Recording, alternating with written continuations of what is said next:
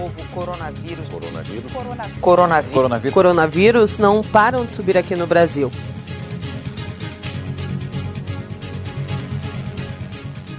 O curso Coronavírus, Barbárie e Crise Civilizatória é uma iniciativa ecossocialista. A nossa intenção é suscitar uma leitura complexa do momento em que estamos vivendo, que faça uma análise e proponha saídas sistêmicas e populares pela permanência da vida na Terra. Os dois episódios anteriores trataram dos limites planetários e dos pontos de virada, para entender o colapso como processo, com o ambientalista Luiz Marques, e o problema do desenvolvimento e a Amazônia, com a antropóloga Moema Miranda. Convidamos todos e todas a acessar e ouvir esse material nas principais plataformas, como Spotify, Castbox, Deezer, iTunes e YouTube. Hoje, para discutir a situação dos povos indígenas em meio à pandemia, teremos a presença de Sônia Guajajara, que é coordenadora da Articulação dos Povos Indígenas do Brasil, a APIB, e foi candidata à vice-presidência da República pelo PSOL nas eleições de 2018. Olá, boa tarde, Cecília. Estamos num momento de muita preocupação, um momento muito desafiador, e nós, povos indígenas, estamos numa situação de grande vulnerabilidade, com risco real de, deste novo vírus, né, causar outro genocídio entre os povos indígenas, né, que tanto os indígenas que vivem em contexto urbano, ou que vive dentro dos territórios tradicionais. Na nossa história, milhões de indígenas já foram dizimados pela livre circulação de doenças, como na época da própria invasão portuguesa, né? ou durante a ditadura militar, em que vírus foram usados como armas biológicas para exterminar boa parte de mais dos 8 mil indígenas né? que foram desaparecidos pela ditadura. E segundo o relatório da Comissão da, da Verdade, apurou, né? então, os casos que foram registrados. Então, agora, em meio a essa pandemia global e diante desse governo totalmente omisso com a proteção dos povos indígenas, a gente segue nessa linha de frente, garantindo a proteção de nossos povos, né, com esforços próprios. E mais uma vez a gente assume essa linha de frente, mostrando que, mesmo diante dessa omissão e negligência do governo, e também dessa ameaça que a Covid-19 representa para nosso povo, a gente não vai recuar. E a gente tem feito várias manifestações online né, para denunciar essa negligência do governo. Então, nós temos já hoje uma triste realidade que é da contaminação em mais de 80 povos indígenas. Então, até mais ou menos 15 dias atrás, a gente fazia toda a nossa chamada, todas as nossas divulgações ainda num contexto de evitar que o vírus chegasse dentro dos territórios indígenas. Infelizmente, hoje, a realidade né, já de muitos territórios com muitos indígenas contaminados. Né? Então, isso é muito grave, porque é um risco real de um novo genocídio. Já são 178 mortes indígenas em todo o Brasil. Né? E o pior de tudo é que, com todo esse esforço que a gente vinha fazendo para manter o isolamento social e evitar né, a entrada na, na, nas aldeias, é, a gente detectou que a própria CESAI, Secretaria de Saúde, Secretaria Especial de Saúde Indígena, adotou um racismo institucional, uma omissão e nada fez para ter um plano né, de emergência ou um plano de contingenciamento para garantir a saúde dos povos indígenas. E a, a sua baixa estrutura né, preocupa ainda mais porque nós não temos nenhuma condição de manter indígenas contaminados, né, ou suspeitos que precisam de isolamento ou mesmo de tratamento. Então isso reforça ainda mais, né, o quanto que esse governo não só está negligente, como está conivente com esse genocídio dos povos indígenas. Inclusive a CESAI, né, a gente sabe que vinha sendo já desmontada, né, ao longo do ano passado. Estamos falando que a estrutura era razoável antes disso, mas a situação, né, de desmonte, acho que ficou muito evidente. Imagino a repercussão agora nesse momento de agravamento, né, da crise sanitária, que é um pouco isso que você trouxe agora. Eu queria te perguntar também, Sônia, está vendo aí que os números alarmantes, né, da pandemia, seja do ponto de vista do número de pessoas contaminadas, seja do ponto de vista dos óbitos, né? Ontem o país é, bateu um novo recorde e a gente sabe, enfim, acho que você também trouxe isso na sua fala, né? Toda a negligência por parte do governo federal, desmonte dos órgãos indigenistas, né? Não só o desmonte, mas os próprios órgãos, né? A FUNAI aí cumprindo o papel deletério, ao invés de contribuir com os povos, vem cumprindo um papel justamente o contrário, né? Eu queria que você falasse um pouco, né, assim, por que, é tão preocupante, né, diante desses números e do avanço do, do Covid-19, né, nos povos indígenas, esse contexto, né, do avanço das mortes na, na região da Amazônia, né? É, não só do estado do Amazonas, que tem números aí alarmantes, mas em todo o norte do país. Por que, que é preocupante, né, é, esse, esse avanço é, nessa região? Olha, acho que o, o, o, avanço se dá nessa região por conta mesmo, tanto do maior contingente né, de indígenas no norte do país, como pela pouca estrutura de atendimento da saúde. Então, se não há um atendimento inicial, a tendência é se proliferar cada vez mais, né? Então, isso está muito claro na cidade de Manaus, onde né, rapidamente o sistema de saúde entrou em colapso e é uma cidade onde, onde, tem um grande número de povos indígenas em contexto urbano, e é uma cidade já aglomerada por natureza, onde todo mundo está ali mesmo, não tem outra forma né, de deslocamento. Os portos, né? Muita gente que anda de barco, sempre com barcos superlotados, né? os ônibus em Manaus só tem aquela linha mesmo, todo mundo vai. Então, um vírus como esse, que se prolifera a partir do, do, da proximidade, né, das pessoas e do toque por onde essas pessoas estiveram, é claro que uma cidade que não há uma estrutura de transporte suficiente, que não tem uma estrutura de saúde suficiente, né? E a, a propagação é muito mais, mais rápida, né? E aí os indígenas estão nesse meio, claro que a contaminação se deu em, em primeiro, em primeira, é, em primeiro momento com os indígenas que estão nesse contexto urbano, mas rapidamente também se espalhou lá para o Alto Solimões, lá para o Alto Rio Negro, né, ali para a região do, do de Maués, né, no povo Saterê Maué. Então, já chegou nos territórios e com certeza é por conta de ter essa maioria né, dos povos indígenas nesses espaços, nessa região, né, desculpa. Os índios isolados, né, os índios que vivem isolados, decidiram né, ter o seu próprio isolamento né, por desse, não, decisão. Ali, não, é porque ali Manaus tem esses indígenas, o maior número de indígenas, população indígena, toda essa região amazônica, como é a região que tem a menor né, uma baixa estrutura para atendimento. E aí tem esses indígenas lá que estão em contexto é, de isolamento voluntário, que já vivem assim por natureza, né, que não tem nenhum contato com a sociedade.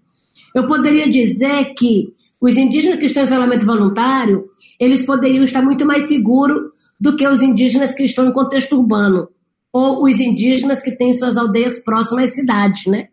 Só que não, esse vírus coloca todo mundo na mesma situação de insegurança. Por quê? Né, no momento que a gente está aqui preocupado, olhar para controlar, combater o novo coronavírus, nós temos que dar conta também de todas as outras situações de conflitos que nunca foram respondidas, que são os ataques, as invasões, né, o aumento do desmatamento, garimpeiro ilegal, madeireiro entrando a todo vapor nos territórios indígenas. Então, esses invasores levam risco né, alto para os povos que vivem em isolamento voluntário. Né? Esses invasores, nesse momento, são os vetores principais de contaminação para o povo que está lá. E os que estão em contexto urbano, eles precisam vir de alguma forma para trabalhar, né? para vender seus artesanatos, para comprar né, suas coisas. Então, Hoje não há uma diferença de quem está próximo à cidade ou que está dentro do contexto urbano daqueles que estão lá em áreas mais remotas né? Porque o risco está igual para todo mundo. Queria perguntar um pouco sobre a, o papel do movimento indígena, né? Eu acho que o papel é, de resistência, né? Você trouxe um pouco aí toda a questão do avanço, né? Dos madeireiros, dos garimpeiros. A gente sabe que está em questão aí a, a, MP da grilagem. Os ruralistas vêm nessa, né? É, afirmando que é impossível conviver com os indígenas brasileiros, que eles ocupam a chamada terra improdutiva, né? Que não se submetem ao progresso, né, nas palavras deles, na visão deles de progresso, e ao mesmo tempo a gente percebe que, quer dizer, o próprio ministro do Meio Ambiente reafirma tudo isso, reafirma sem nenhum tipo de constrangimento que precisa, né, passar a boiada em direção à Amazônia, né. Os indígenas, enfim, acho que ao longo do ano passado, não só ao longo do ano passado, acho que já vinham nessa dinâmica, mas diante de um governo de extrema direita, né, um governo tão é, com, que, que, tem produzido né, tanta dor e sofrimento né, é, é para as pessoas, os mais pobres, os mais vulnerabilizados, que é, é contra, declaradamente contra né, a demarcação das terras indígenas, que tem feito todos os esforços né, para barrar é que as coisas né, possam avançar nesse sentido, né, da delimitação e demarcação dos territórios, eu queria, né, enfim, que você pudesse falar um pouco sobre isso, né, qual é a melhor resposta que a gente pode dar a eles, né, entendendo, inclusive, que o movimento indígena, como eu vinha falando, né, cumpriu um papel de resistência fundamental, né, é, é, nesse último período, né, de visibilidade internacional, né, com a campanha pelo boicote às exportações brasileiras, né, correntes aí de desmatamento, né, de derrubada da floresta, enfim, houve, né, o acampamento acampamento Terra Livre como um marco importante no ano passado, a primeira marcha de mulheres indígenas. Se você puder falar um pouco sobre a melhor resposta que a gente pode dar, né, e o papel, enfim, que o movimento vem tendo nesse momento, acho que seria importante. Então, Cecília, é, a gente tinha já, inclusive, lançado o acampamento Terra Livre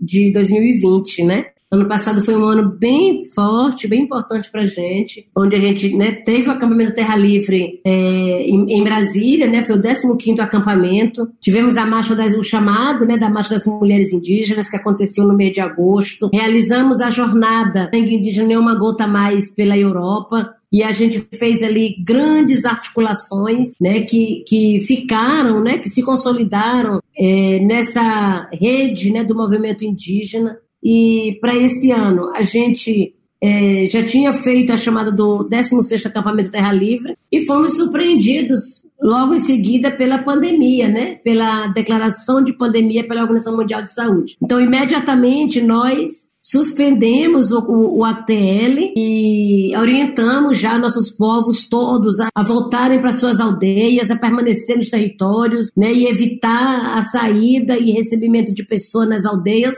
porque ali a gente já estava entendendo que o contato né, era o maior risco. Assim como a gente já sabia também, final de abril, isso não haveria passado. Então a gente já imediatamente, né, 10 declarou pandemia, no dia 11 nós cancelamos o acampamento Terra Livre, no dia 13 eu voltei para casa, que eu estava em Brasília, voltei para casa, cancelamos todas as nossas atividades do ano já tinha atividade marcada até novembro, que era já a Conferência do Clima, que a gente acompanha anualmente.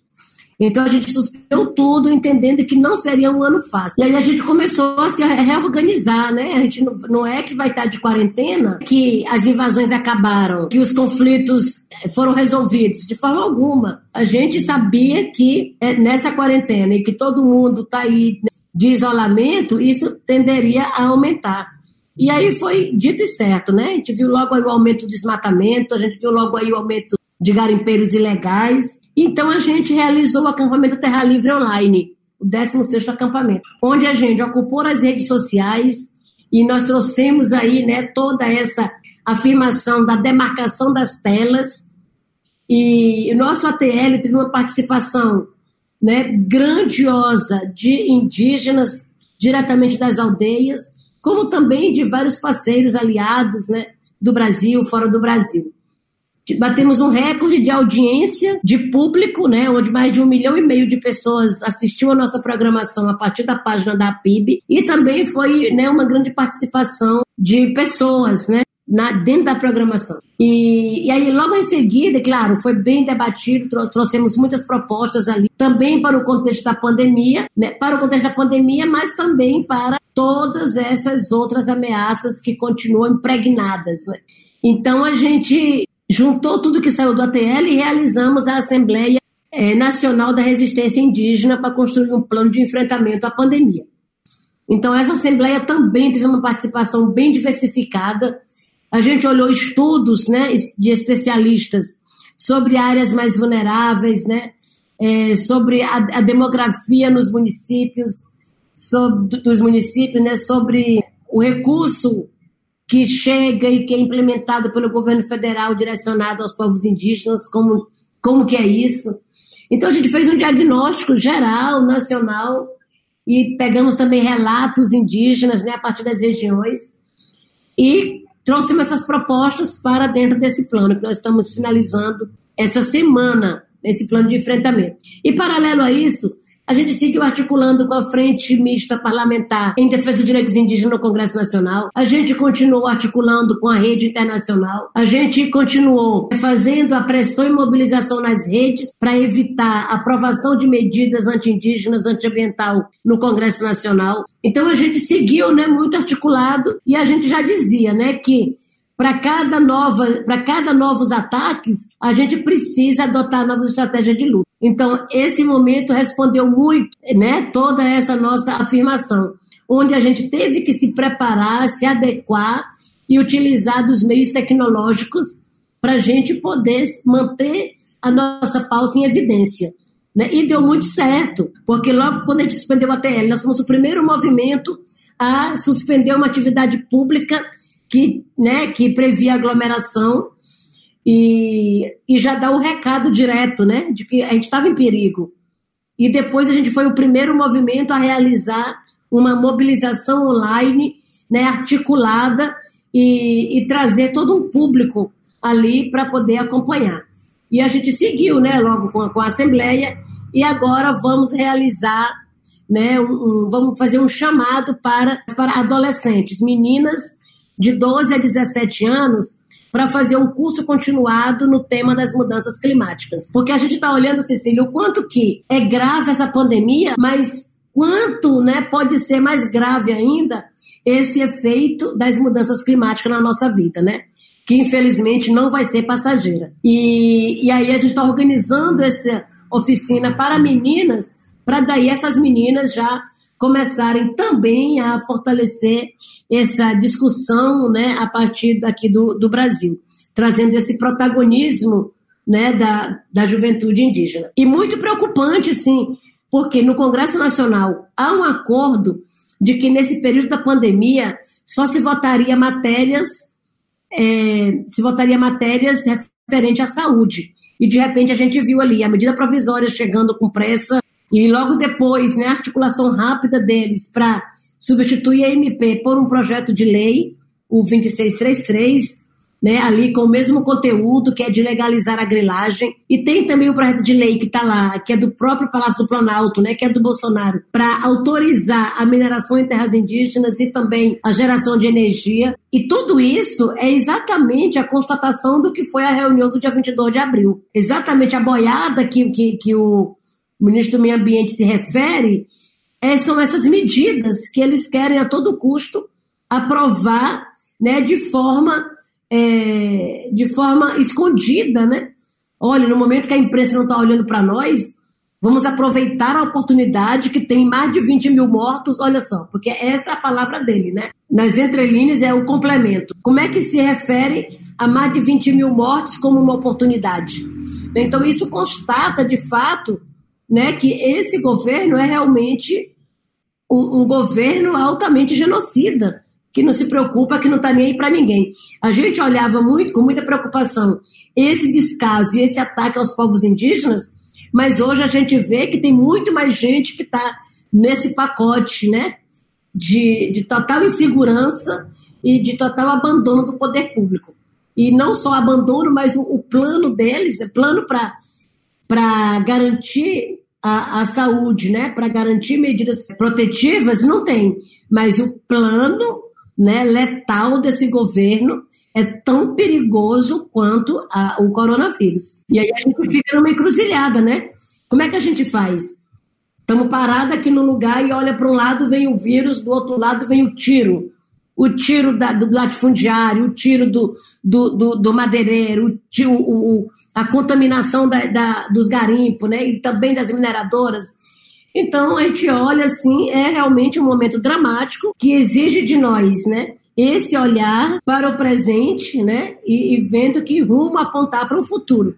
Não, sem dúvida, Sônia. Inclusive a gente teve, né, nesse último período a gente sabe que o Brasil é um dos países né, mais difíceis né, é, para se morar, para se viver, né, para ambientalistas, para defensores de direitos humanos, né, do ponto de vista né, da ameaça que a gente sabe que existe, e que isso não está só no plano institucional né, é, das medidas que vêm sendo tomadas, né, seja no legislativo, seja do executivo, mas que esse discurso de ódio né, contra os povos, contra as populações periféricas, é, que é, é, na prática, né, a, o que a gente chama de necropolítica, tem feito diferença, né? E aí, enfim, a gente teve aí né, um contexto de na, na própria terra do seu povo, né, o povo da terra indígena Ararimboia, contexto aí de né, assassinatos de lideranças, né, de protetores da floresta, de gente que de fato se dedica né, a, a manter a floresta de pé. Né? Queria te perguntar, inclusive, é, como é que está essa agenda de denúncia internacional, inclusive, né, essa articulação que vocês têm feito.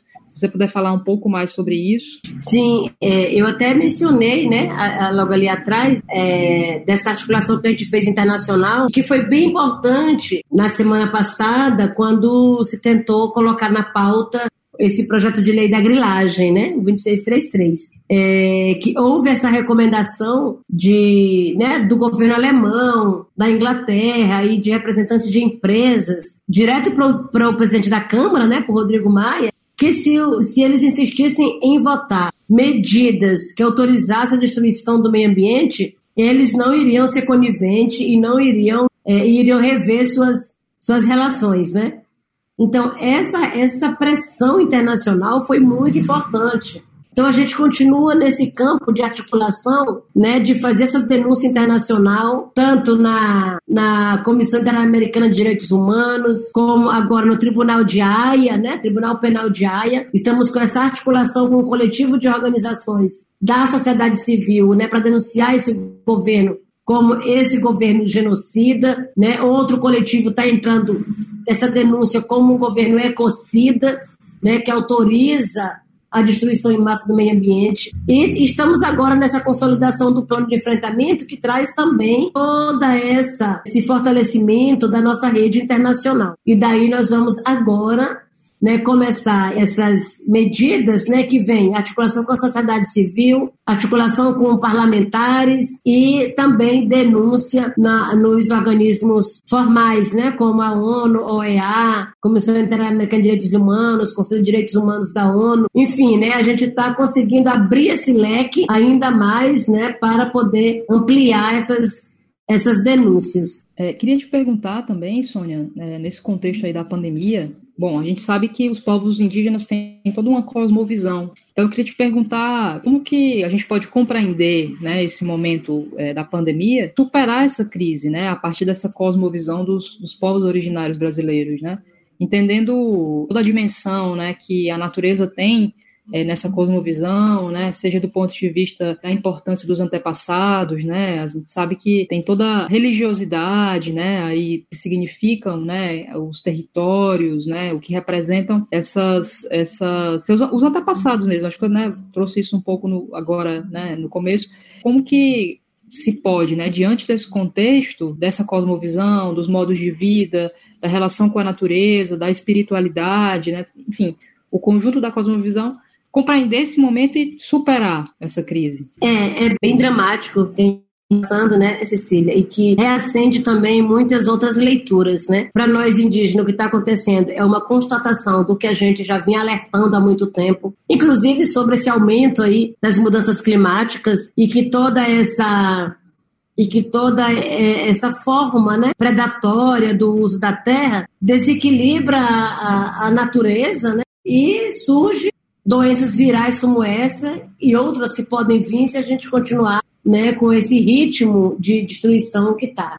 E, e, ao mesmo tempo, para muita gente, é, é, uma descoberta até da desigualdade, né? Muita gente, a sociedade, né? Muita gente né, da sociedade fora desconhecia essa realidade, né? De tanta desigualdade. Ou desconhecia ou sempre fechou os olhos para isso. Né? Mas é um momento que as pessoas começam a despertar para esse seu lado mais solidário. As pessoas começam a entender que, que ninguém consegue viver sozinho, né? que ninguém é autossuficiente, que precisam uns dos outros. Então, acho que nós estamos exatamente num ponto de transição, sabe? Essa pandemia tem que deixar muitas lições, né? muitas lições. E uma delas é exatamente né, esse aprender com os povos indígenas para ter uma cosmovisão para tudo, né? para as coisas. Que o homem, o, o, meio ambiente, né? a natureza, a mãe terra, todos somos um só. E tem que haver essa compreensão, sabe? Essa compreensão da sociedade, porque é somente a partir dessa compreensão é que as pessoas vão poder mudar as suas formas também de comportamento, suas formas de consumo. E entender que todo o seu consumo está ligado diretamente com tudo que a gente faz, né? com tudo que nós indígenas fazemos.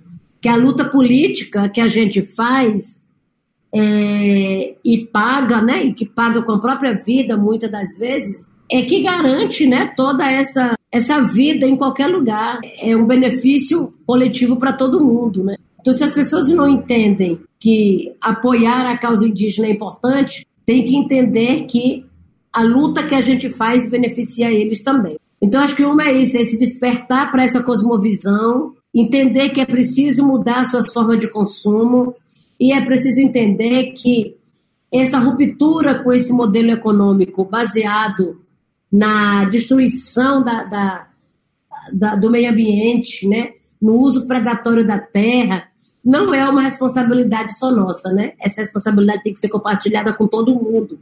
E todo mundo tem que se sentir parte disso, de pressionar, né, para essa ruptura. Porque se a gente não fizer essa luta hoje conjunta, a gente vai estar sendo conivente com né, o, o caos né, do planeta. Então, para nós, assim, não, não, não é novidade nenhuma o que está acontecendo, né? mas ao mesmo tempo choca né? e dá medo. Então, ao mesmo tempo que dá esse medo, a gente acredita que vamos superar e que quando passar tudo isso, a gente não pode mais voltar do mesmo ponto que a gente parou. Não pode voltar para o mesmo lugar. Porque esse lugar que a gente já vinha também né, inserido não era normal né? não era uma normalidade. Então, hoje, quando as pessoas dizem, ah, tem que voltar à normalidade, está com pressa para voltar à normalidade, sabe, é preciso atentar bem o que, que representa isso, né? o que, que significa isso. A normalidade que a gente vinha já estava uma normalidade totalmente equivocada, né? Totalmente equivocada. E a gente precisa, aí sim, aproveitar esse momento para repensar nossa forma né, de, de pensar, de consumir, de comer e partir para uma nova consciência mais política e ecológica, né? Porque não tem jeito hoje de discutir meio ambiente, né? Ecologia sem discutir a nossa participação também na política. Eu digo a política institucional, né? Sim, sim. É, eu acho que, sobretudo, entendendo, né, que o lucro não está acima da vida, né? E que somos natureza, né? Exatamente. Essa compreensão dessa dimensão ecológica, sistêmica, né, que os povos indígenas como um todo trazem tão bem, né, como ensinamento. Queria te agradecer, Sônia, é, pela participação aqui no nosso podcast hoje. A gente fica muito, muito feliz, né, com, com a tua disponibilidade. A gente sabe que a agenda é sempre né, muito intensa, sobretudo é, por esse protagonismo que os povos, né, indígenas, a, a PIB, né, vem, vem construindo, né, em termos de referência internacional, né, das lideranças tem feito essas importantes denúncias, né, que você citou, nessa plataforma, digamos assim, né, de, de enfrentamentos, de, de lutas, né, por um por um mundo de fato né, justo, solidário, de respeito à natureza, enfim. É, e ao mesmo tempo, é, além de agradecer, né, gostaria de é, nos solidarizar né, nesse momento que é difícil para todos nós, mas é, em especial com, com a situação né, que a gente está acompanhando, né, desse avanço da pandemia, né, nas etnias, né, não só no norte do país, né, no país como um todo, e que a gente sabe, enfim, né, que toda essa estrutura que você trouxe, que é, vem sendo atacada, né, essa estrutura né, da saúde indígena, é, vem sendo prejudicada, enfim, que nesse momento né, acaba é, intensificando né, toda, toda a dificuldade né, e toda a dor que, sem dúvida, tem aquelas pessoas que vão perdendo seus entes, né, seus parentes. Enfim, então queria efetivamente agradecer, né, me solidarizar e dizer que nós estamos juntos nessa luta, nós vamos continuar resistindo, né, é, vocês vêm resistindo há muito tempo, 520 é, anos né, de resistência, então isso não é uma novidade, mas enfim, é, sobretudo, sobretudo isso, né? A gente está junto nessa luta, é, vamos né, lutar por um outro, outro mundo, né? Um outro planeta justo, né? Solidário, humano, ecológico, né? Então, muito obrigada. Eu que agradeço aqui pela oportunidade. Também é importante a gente estar tá utilizando desses meios para poder fazer essa denúncia e trazer essa visibilidade. Né? E, e, acho que eu termino reforçando esse racismo institucional da CESAI, né, que está escondendo os números reais né, do, do grau de contaminação entre os povos indígenas e, e também do, do crescente número de óbitos, né? Em um mês, nós tivemos um aumento aí de 530% dos óbitos. No dia 28 de, de abril, a gente tinha 38 óbitos. E agora, no dia 1 de junho, a gente está com o número de 178 óbitos. Então, um mês, né? Um espaço de um mês, olha o quanto cresceu. Então, se segue nesse ritmo, é realmente um risco de genocídio sob os olhos do Estado brasileiro que nada fez ou faz para evitar. Então, eu, eu, eu agradeço, tá? E seguimos juntos nessa luta. Então, agradecer é, também a participação e, é, dos companheiros que estão ajudando aqui, né, a gravar o áudio, que vão editar o programa. Mais uma vez a participação da Sônia. Para quem quiser, né, conhecer um pouco mais, né, sobre nesse contexto, né, da, da discussão indígena, né, a, a, questão da conflitualidade, tem um documentáriozinho chamado Guerras do Brasil do Luiz é, Bolognese, né. Quem quiser também, né, aprofundar um pouco essa, essas leituras tão importantes nesse momento, fica aí a dica. E a gente segue né, com o nosso podcast, a próxima semana é, tem um, um, novo também saindo do forno. Vamos assim resistindo nesse momento à pandemia, né, a luta por, contra né, as mudanças climáticas, né, na luta pela permanência e a manutenção da floresta e toda a vida que nela habita.